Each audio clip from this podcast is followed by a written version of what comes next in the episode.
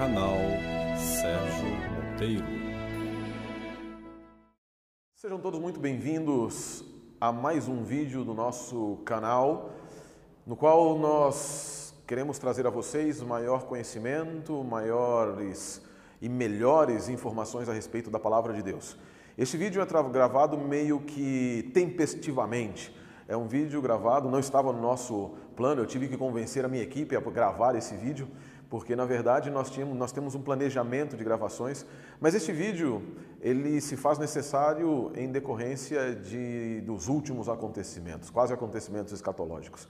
O meu amigo professor Euler, um estudioso do grego do Novo Testamento, fez um vídeo discutindo especificamente não mais a questão de Tagma, 1 Coríntios 15, 23, mas uma, uma parte do vídeo que eu fiz, do último vídeo que eu fiz, no qual eu nem entrei em questões de gramática grega, porque vocês têm percebido que nós temos tratado de maneira vagarosa. No último vídeo, no qual eu não entrei, eu fiz ah, em questões de gramática grega e etc., eu fiz menção a uma expressão que aparece no texto de Paulo, de 1 Coríntios 15, 22, que é a expressão em Cristo. E aí eu citei vários outros exemplos ali, não fiz questão de citar os exemplos na língua grega, mas vários exemplos na língua portuguesa, da literatura paulina, eh, não entrei na literatura joanina, mas principalmente na literatura paulina, nos quais esta expressão aparece. É, e o professor Euler chamou para um diálogo dentro de questões sintáticas, de questões morfossintáticas, morfológicas principalmente, questões morfossintáticas da língua grega. É, não é o objetivo, não era o objetivo dos primeiros vídeos fazer uma análise aprofundada da língua grega, porque nós estamos naquele que é passo a passo. Eu respondi a um comentário esses dias no meu canal no, e até o professor Euler mesmo respondi, a quem eu mando um grande abraço, falei com ele hoje, antes de gravar esse vídeo, e só para adiantar uma novidade, nós estamos planejando uh, escrever juntos um texto, um caderno de apologia, um caderno de debates, no qual nós talvez apresentamos este assunto. Eu já convidei o pastor Jamierson, convidei o pastor Elias e infelizmente não foi para frente. É, nós estamos aí junto com o professor Euler, tratando de planejar, talvez não seja muito próximo, porque nós temos atividades, eu no meu doutorado, ele nas suas atividades como professor de grego, mas nós estamos planejando, fazendo o planejamento inicial uh, a respeito de um diálogo acadêmico, um diálogo franco e acadêmico. Eu li um comentário do pastor Patrick Siqueira esses dias, a quem eu mando um grande abraço também, porque vai estar no programa Vejam Só dentro de uns dias, em que ele, ele falava a respeito da diferença entre a apologética e as discordâncias nos Estados Unidos fora do Brasil. Lá fora é muito comum que teólogos que discordam sentem-se, escrevam e apresentem ao público suas opiniões, suas, seus estudos e suas conclusões e deixem que o público tire suas conclusões. Ninguém é chamado de filho do diabo, de neto de Ellen White ou de coisas semelhantes por causa disso, é, por causa dessas informações. Por exemplo, Dr. Donald Carson publicou um livro há um tempo atrás, chamado Simpósio do Dia do Senhor, chamado Do Shabat para o Dia do Senhor, juntamente com vários eruditos, Richard Balkan e vários outros eruditos, resultado de um simpósio mantido a esse respeito. Pouca gente tem, talvez tenha lido ali na introdução, que todas as questões relacionadas ao Adventismo do sétimo dia e a questão do Shabat no Adventismo foram tratadas em conjunto com dois estudiosos adventistas principais. O primeiro deles, Dr. Samuel Bakioki, falecido, um dos maiores especialistas do mundo na questão sábado-domingo, que escreveu inclusive sua dissertação de doutorado na Pontifícia Gregoriana de Roma. O outro, o Dr. Gerhard Hasel, que à época do escrito era o deão da Universidade de Andrews, nos Estados Unidos. Um terceiro a mencionar é o Dr. William Shea, que escreveu um livro juntamente com a doutora Temara Ashkenazi, da Universidade Hebraica de Nova York, é, justamente chamado O Shabat nas tradições judaicas e cristãs discordando, e havia ali um deles, um padre, que estava escrevendo também, um padre, o Dr. Carson, se não me engano, escreve um capítulo também, mas mesmo nas discordâncias, todos se sentaram, dialogaram e depois foram comer juntos. Aqui no Brasil, infelizmente, isso não acontece. Porque se você discordar dos grandes centros de apologética, daqueles homens que têm, o, que têm uma procuração de Deus para dizer o que é certo e o que é errado, você vai receber todos os pejorativos possíveis e imagináveis. Infelizmente, nós, e aí você vê nos comentários as pessoas ali, ao invés de adentrarem, adentrarem a um diálogo acadêmico, a um diálogo franco e amoroso, elas só pensam em atacar, em, em, em apodar pessoas, como se diz em espanhol, ou de pejorativamente classificar as pessoas. Eu convido, talvez, essa semana falando com o pastor Elias Soares, ele disse uma frase que eu gostei muito, ele disse, precisamos rever a nossa apologética. precisamos rever a nossa apologética. O que isso significa? Significa que nós precisamos lembrar de algo que também o pastor Elias me disse essa semana. E eu me sinto à vontade de citá-lo, porque, e esses pequenos trechos, não o todo, o todo, a proposta, pastor Elias, você tem todo o direito de me citar quando você quiser. Não tem problema nenhum, está pré-autorizado de qualquer maneira. É, ele disse algo que eu corroboro e compartilho. Às vezes os apologetas se esquecem que nós todos temos famílias. E as famílias sentem, é, sentem uma certa tristeza quando outras pessoas chamam seus pais, suas mães, os filhos de filhos do diabo, de idiotas, de ignorantes e coisas parecidas. Do nosso lado, do nosso lado, do lado adventista, eu particularmente peço desculpas se em algum momento eu ofendi algum apologeta. Eu não tenho intenção nenhuma de fazer isso. A minha intenção é a verdade bíblica. Eu sou um estudioso do texto. Poucas pessoas sabem, mas a minha função não é apologética. Eu não sou um apologeta, eu sou um exegeta. Eu gosto de estudar o texto e o texto pelo texto. Daí brotam, brota a defesa da fé. Por quê? Porque eu enxergo no texto, porque quando eu analiso o texto, eu vejo o texto não através dos olhos de Ellen White ou através das lentes da igreja adventista, mas eu enxergo as doutrinas adventistas como sendo corroboradas pela palavra de Deus e não a palavra de Deus corroboradas pelas doutrinas adventistas. Tudo isso posto, eu quero mais uma vez mandar um abraço para o professor Euler, uma pessoa que tem se esmerado, tem se esmerado é, tremendamente para estudar a palavra de Deus, a língua grega. Alguns comentários, professor Euler, eu falei, nós falamos hoje, alguns dos seus comentários às vezes me causaram estranheza, mas eu te conheço, eu sei que na verdade, no fundo e no fundo e ao cabo, o importante ali é também deixar a apologética um pouco mais cheia de humor, para que as coisas não fiquem tão, tão pessoais. Sei que o nosso diálogo é acadêmico e vamos seguir no nosso diálogo acadêmico. Isto posto, o professor Euler, depois de toda essa digressão né, enorme, mas isso posto o professor Euler questionou o meu uso ali da expressão em Cristo, baseado no fato de que em grego ela é en to Christo, que é uma expressão no dativo. É uma expressão no dativo e eu coloquei aqui, afinal de contas, aqui tem um quadro, porque ultimamente, não é o professor Euler, mas algumas, alguns têm dito, dito assim, quando você vai se levantar da sua cadeira e vai para um quadro, está aqui o quadro. Afinal de contas, o que interessa não é o conteúdo do argumento, mas onde você o coloca, dizem alguns. Eu não penso nisso. Aí eu olhei para um quadro, vim aqui na, na escola onde eu sou capelão, e eu olhei e falei assim: nossa, tem um quadro bonito aqui. Vamos usar esse quadro. E esse quadro é enorme. Para caber tudo, como eu não vou usar para nada, eu coloquei aqui o dativo. Instrumental, nesse texto específico, nessa expressão. O professor Euler tem absoluta razão quando ele apresenta ali todas as possibilidades de uso do dativo. Perfeito? Sem nenhum tipo de discordância nesse sentido, não vamos discordar naquele âmbito da gramática. Afinal de contas, a nossa discussão não está relacionada apenas à gramática. E aqui talvez seja o nosso ponto de, de discordância metodológica com o professor Euler. A questão é: eu posso me basear apenas na gramática, eu preciso apenas da gramática, do análise morfossintática, lexical, é, ou até mesmo análise semântica, que eu gosto muito. Vejam, queridos, é, mesmo sendo um apaixonado por línguas, como vocês viram no vídeo quando nós falamos sobre as entrevistas, eu tenho absoluta certeza que uma análise gramatical é importante, mas não suficiente. Tenho absoluta certeza que uma análise semântica é importante, mas não suficiente. A análise morfológica é importante, mas não suficiente. A análise lexicográfica é importante, mas não suficiente. A análise teológica é importante, mas não suficiente. A análise de pressupostos arqueológicos, de pressupostos metodológicos é importante e não suficiente. Por quê? Porque é o conjunto dessas disciplinas que vai nos permitir fazer uma exegese clara e precisa, uma exegese correta. O professor Euler fez um trabalho fantástico mostrando as possibilidades do dativo. O dativo puro, o dativo instrumental, o dativo locativo são um fantástico quadro. Parabéns, professor Euler. Entretanto, nós não podemos parar numa análise sintática, simplesmente, numa análise morfológica. A morfologia nos diz de início que é um dativo. Uma vez que ela nos disse o que é um dativo, nós precisamos avançar, porque uma vez que é um dativo, a forma do dativo é a mesma para todos os usos do dativo, dativo puro, dativo instrumental e dativo locativo. Mas nós temos as preposições que nos ajudam a compreender. Temos a preposição sin, temos a preposição en, e essas preposições são usadas com o dativo e elas nos auxiliam a compreender que tipo de dativo é nós temos naquele momento, naquele lugar. A preposição en, especificamente, que é a que nós encontramos ali, ela pode ser utilizada em sentido local, como um dativo local, ou como um, como um dativo é, instrumental, ou como um dativo puro, também, também com um dativo puro. Até aqui, novamente estamos perdidos. Por quê? Porque a análise das relações sintáticas, das preposições, colocações de preposição, juntamente com a forma do dativo, não vai nos auxiliar nesse sentido. Não está nos auxiliando, porque a preposição em pode ser utilizada é, em todas as formas. E aí nós temos um outro complicador.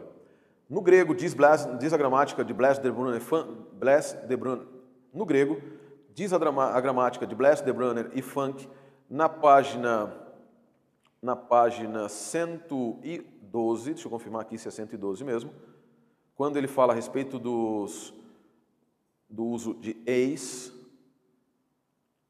exatamente, na página 110 e 111, ele fala de eis sendo utilizado no lugar de en com o acusativo. Com o acusativo. Em outras palavras, no grego médio, é, essas preposições são utilizadas com é, elas são utilizadas de forma intercambiável, justamente pelo fato de que no grego médio você vai ter o desaparecimento do dativo. O desaparecimento do dativo que vai ser utilizado basicamente com o. É, e você vai ter o eis sendo utilizado no lugar do em com o acusativo. Além disso, e você vai ter expressões que vão ser utilizadas é, classicamente muito classicamente de maneira metafórica. E essa maneira metafórica também diz Bless de Brunner Funk, na página 111, é, esse uso metafórico, um dos exemplos justos, é a expressão en Cristo. En Cristo. Né? Você vai ter essa expressão sendo utilizada porque há um intercâmbio entre o eis, para o acusativo, e o en, que seria a preposição utilizada com o dativo. Nesse caso, também sendo utilizado como um hebraísmo. Por exemplo, Bashem, Bashem, Beshem do hebraico, é uma influência, um hebraísmo, Beshem, é traduzido no grego como eistônoma, eis. Mas acontece em situações em que você vai ter entônoma. Ou seja, você vai ter a preposição en na Septuaginta no lugar do eis. E tudo isso você pode conferir ali no parágrafo 206 da, da gramática de Blaise de Brunner and Funk. O que, que eu quero dizer com isso? O que, que eu quero dizer com isso? Nós precisamos fazer uma análise de expressões que são chamadas expressões técnicas ou idiomatismos gregos. Os chamados idiomatismos gregos, ele, ou idiomatismo da língua hebraica, ou hebraísmos, ou coisas parecidas, ou nomes. Não, coisas parecidas não, né? Nós precisamos fazer uma. O que, eu, o que eu quero dizer com isso? Eu quero dizer que nós não podemos ficar apenas na análise morfológica ou na análise sintática. Nós precisamos avançar, reconhecendo que existem expressões que não são apenas dativos, mas são, nem não são definidas pelo simples fato de que nós queremos que sejam instrumentais. Nós precisamos fazer uma análise daquilo que é o corpo semântico da expressão, ou campo semântico da expressão. Expressões técnicas. Expressões técnicas. Isso, por exemplo, foi feito em 1892 para essa expressão em Cristo ou en Cristo por Adolf Deismann em um artigo fantástico de 1892 chamado Das Neutestamentliche Formel in Christo, que é um texto em que analisa a fórmula, vejam a palavra que ele usa, fórmula, das Formel, Formel, a forma, a fórmula em Cristo no Novo Testamento. Por quê? Porque eu desde muito cedo os estudiosos do Novo Testamento, seja da língua grega, da gramática grega, como da, da, teologia do Novo Testamento, eles reconhecem que essa expressão é uma expressão que foge à simples classificação sintática, que foge à simples classificação morfossintática. Ela não é simplesmente um dativo acompanhado de uma preposição. Ele não é uma que, que, na qual você define, que você vai definir através da análise sintática, mas é uma expressão que encontra um significado, alguns dizem, por exemplo, Robertson chama de significado da união mística em Kyrio ou em Cristo. E essa expressão precisa ser definida através do seu uso na na, no corpus paulinos e na linguagem joanina, no nosso caso específico, no corpus paulinos. Por exemplo, eu quero chamar a, a atenção de vocês para a página 587 da gramática, The Grammar of the Greek New Testament, de Archibald, Archibald Thomas Robertson, maior, um dos maiores gramáticos da língua grega, no item 6, e ele diz assim, é, eu vou ler em inglês aqui, vocês vão ter aí na tela. In the case of, in the person of, or simply in, a frequent use is where a single case is selected as a specimen or striking illustration. Here, the resultant notion is in the case of which does not differ greatly from the morphological, metaphorical use of and with soul, mind, etc. E aí ele vai citando e ele vai chegar aqui à citação que eu gostaria de trazer a vocês. Por exemplo, ele diz assim, na página seguinte, página 588. Queridos, eu quero chamar a atenção de vocês nesse sentido para o que diz um dos maiores gramáticos da língua grega, Archibald Thomas Robertson, na sua Grammar of the Greek New Testament, páginas 587 e 588, nesse sentido. Você vai ver aí na tela a citação em inglês e eu vou traduzi-la aqui para você que diz assim: no caso de, é o item 6, na pessoa de ou simplesmente em. Um uso frequente é onde um, é onde um, um caso simples é selecionado como um espécime, espécimen ou como ilustração forte. Aqui a noção resultante é, no caso de, que não difere grandemente do uso metafórico de en, com alma, com mente, etc. E ele dá alguns exemplos, Lucas 24, 38, etc. Ele diz assim, com apocalipto, note en emoi, no livro de Gálatas, capítulo 1, verso 16, eidos en auto, João 6, 61, e ele vai citando alguns outros também.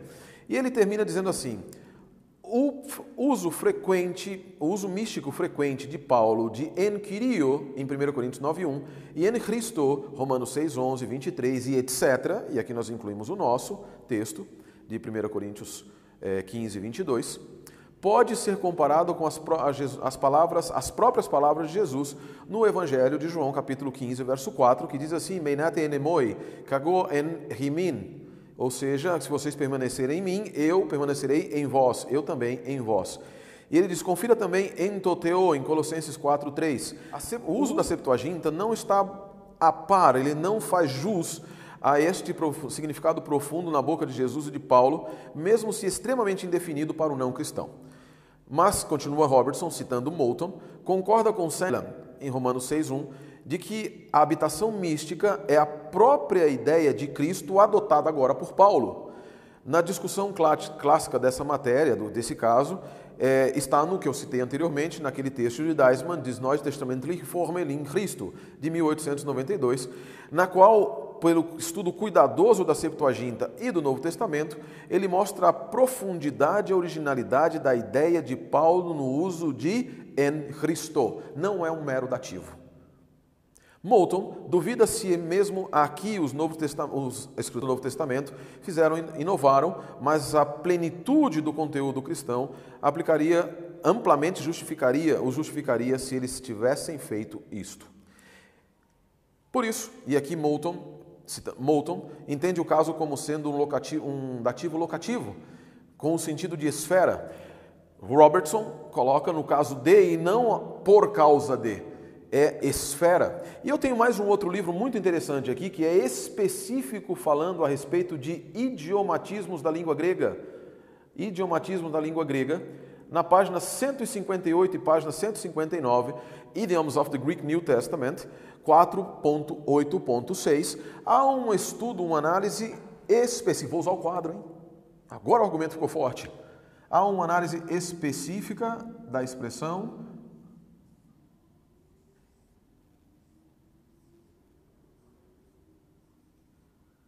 em Cristo, em Cristo, que é o dativo que nós estamos discutindo. É, e isso é interessante. Esse texto desse livro, Idioms of the Greek New Testament, diz o seguinte: muitos dos usos da preposição en que o intérprete encontrará devem comportavelmente caber ou se harmonizar com as categorias sugeridas acima para o dativo. Um uso entretante não pode ser evitado, não podemos evitar de ser mencionado e que é aquele com a frase em Cristo. Estou usando o quadro, fortalecendo o meu argumento. É, e continua dizendo assim: esta expressão é especialmente importante nos escritos de Paulo, embora também seja utilizada nos escritos joaninos. Alguns têm interpretado como um sentido locativo, como um locativo físico ou uma metáfora, ou uma metáfora para, de alguma, para algum tipo de, de união mística corporativa é, entre o corporal entre o crente e Cristo. Outra explanação, entretanto, é que é, que é aquela que melhor faz sentido no, na linguagem de Paulo, conforme dito por Deisman, lá naquele estudo de 1892, que eu convido o professor Euler a dar uma lida também.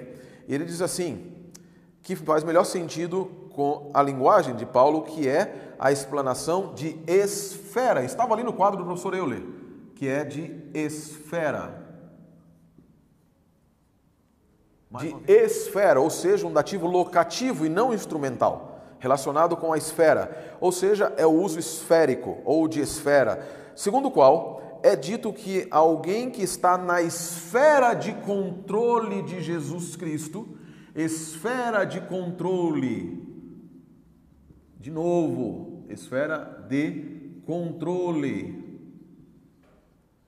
Ou seja, alguém que, em quem Cristo habita, ou que tem fé em Cristo, que tem absoluta confiança em Cristo e passa agora do reino de Adão, reino da morte, para o reino em que Cristo é o Senhor e vive em Cristo e Cristo vive nele, conforme a citação do Robertson, página 587.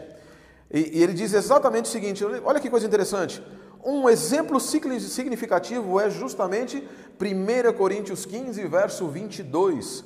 Hospergar ento Adam pantes apotneskusin, hutos kai ento Christo pantes zopoietes ontai. Você lê grego também. Porque, como em Adão todos morrem, também os que estão, em Cristo, todos serão vivificados. Não vou entrar na questão de todos, pantes e etc. É simplesmente a questão do en Cristo. Aqueles que tomam a preposição, essa preposição em um sentido materialista, aqui verão evidências deste verso para uma, uma visão realista do pecado original, no qual os seres humanos, de alguma forma, fisicamente pré-existiam em Adão. Não é isso que a Bíblia nos diz. Mas o sentido esférico, ou de esfera, parece mais provável, segundo o qual é dito que os seres humanos pertencem a um reino particular reino particular, ou realm, que é uma esfera de existência, que é uma esfera de existência. Realm, ou a um conjunto existencial particular. Aqueles controlados, controlado por Adão e suas ações, controlado por Adão, e aquele que é controlado por Cristo e seus atos. Cristo e os seus atos.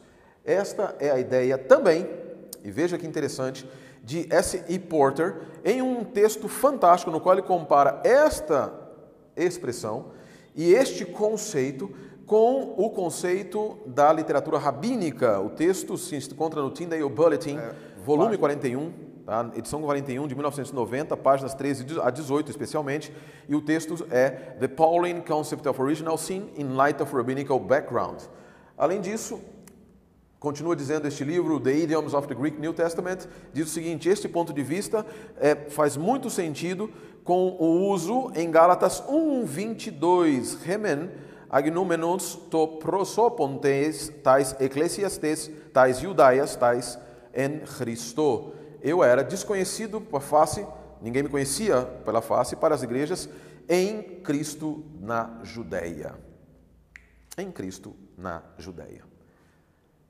Novamente, e eu concluo com isso, e aí eu tenho vários outros aqui a respeito, por exemplo, de um livro chamado, fantástico, recomendo a leitura, chamado Uma Gramática de Discurso do, no Grego do Novo Testamento, uma introdução prática para o ensino e exegese, gramática muito boa, no item 14.3.2, falando sobre função de processo na análise do discurso, nos mostra que nem sempre o dativo, nem sempre a análise simplesmente sintática ou análise morfossintática é suficiente ela é boa, ela é necessária, ela não, nós não podemos prescindir dela na exegese, nós não podemos prescindir da análise semântica, nem da análise sintática, da análise morfológica, de reconhecer os dativos, os, os genitivos, reconhecer os, norma, os, nominativos, no caso do grego do Novo Testamento, reconhecer primeira declinação, segunda declinação, ou no caso do hebraico, que é um kalo, um pielo, um rifa, um rifilo, um nifal, um poel, um pulau, um poléu, um ritpael, um ritpolpel, ou qualquer outro dos casos dos, dos troncos do hebraico, e nem as,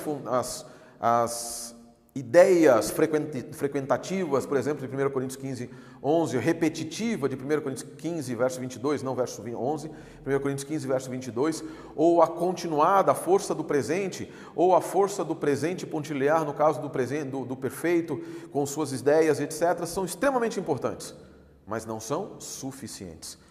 Elas fazem parte de um todo. A análise semântica, apenas descortinar o campo semântico de uma frase, de uma expressão, de um texto, também não é suficiente. Ela faz parte de um todo. A análise contextual e teológica também não é suficiente. Ela faz parte de um todo. O que nós estamos tratando nessa série de vídeos? De fazer os, a análise de 1 Coríntios 15, versos 23, verso 23 principalmente, em seu contexto escriturístico. Nós não vamos prescindir como alguns têm pensado, da análise sintática, mas ela tem o seu momento. Primeiro, nós apenas discutimos metodologia, descortinamos que a metodologia correta deve utilizar sintaxe, morfologia, semântica, literatura, léxico e etc. Primeiro vídeo. Segundo vídeo, nós analisamos a questão do contexto. Porque afinal de contas, qual é o tema do texto? Nós vamos discutir gramática, sintaxe, morfologia, professor Eulerô e meus aqueles que nos escutem, nos assistem. Vamos discutir tudo isso sem saber nem qual é o tema e qual é o tema, qual é a delimitação. E nós estamos discutindo 1 Coríntios 15, eu mostrei no último vídeo, falando, tentando aplicá-lo para Moisés, quando o texto está restringindo para aqueles que morreram depois de Cristo Jesus. Para aqueles que, a quem Paulo dirigia a sua mensagem de expectativa e de fomentação da esperança. É por isso que nós precisamos analisar o texto primeiro delimitar o seu conteúdo, delimitar a sua teologia, no primeiro aspecto, o seu tema. Em seguida, ou seja, o seu contexto, e em seguida, atentarmos para a sintaxe, para a morfologia, onde estão os dativos, extremamente importante no caso, por exemplo, de 1 Coríntios 13, 1 Coríntios 14, na questão das línguas, etc., o uso do dativo. Isso é fantástico, isso é maravilhoso. Eu, como amante das línguas, jamais poderia dizer que a gramática não é importante, como alguns têm colocado em alguns comentários. A gramática é sumamente importante, mas não é suficiente. A gramática é parte de um todo na exegese. Nós vamos chegar no análise sintática. Eu vou dizer com todas as letras e eu não tenho problema nenhum com isso. Eu estou contente com a análise sintática que o professor Euler fez. Porque ele mostrou lá no quadro, professor Euler, no quadro, parabéns, lá no quadro ele mostrou corretamente onde estavam as preposições. Eu não fiz isso aqui, tá? Mas assim, onde estavam as preposições, quais eram as formas verbais, quais eram os verbos utilizados no perfeito, quais eram os verbos utilizados no futuro. Maravilhoso! Mas como isso se encaixa dentro da teologia do texto? Talvez aí tenha dado um passo a mais ou precisaria ser ter sido um passo a mais. As conclusões, elas bebem dessa análise morfossintática, da análise semântica, da análise teológica, da análise contextual, da análise do tema, para nos dar um todo, e aí sim, nós fizemos uma boa exegese. Quando nós paramos em um único tema e nos afer... em um único, quando nós paramos em um único tool, em uma única ferramenta, nós fazemos uma exegese manca. Deus abençoe a todos. E era isso que eu tinha para hoje. A expressão en Cristo, ela perfeitamente deve ser traduzida como em Cristo. Ela deve ser traduzida como no caso de Cristo. Aqueles que pertencem a Cristo, que inclusive é o que vai ser retomado no final do verso 23. Porque em teparousia, aqueles que pertencem a Cristo são os que serão ressuscitados. Senso de pertencimento. É exatamente isso que diz esse texto, Idioms of the Greek New Testament, como um dos casos descortinados por Adolf Deismann e reconhecidos por todos os especialistas em Novo Testamento no que diz respeito ao uso de en to Christo, ou en Christo, ou en to Kyrio, ou en Kyrio. Um grande abraço, que Deus abençoe. Estamos aqui para fortalecer a sua fé. A todos, uma excelente caminhada com o nosso Senhor. En to Christo.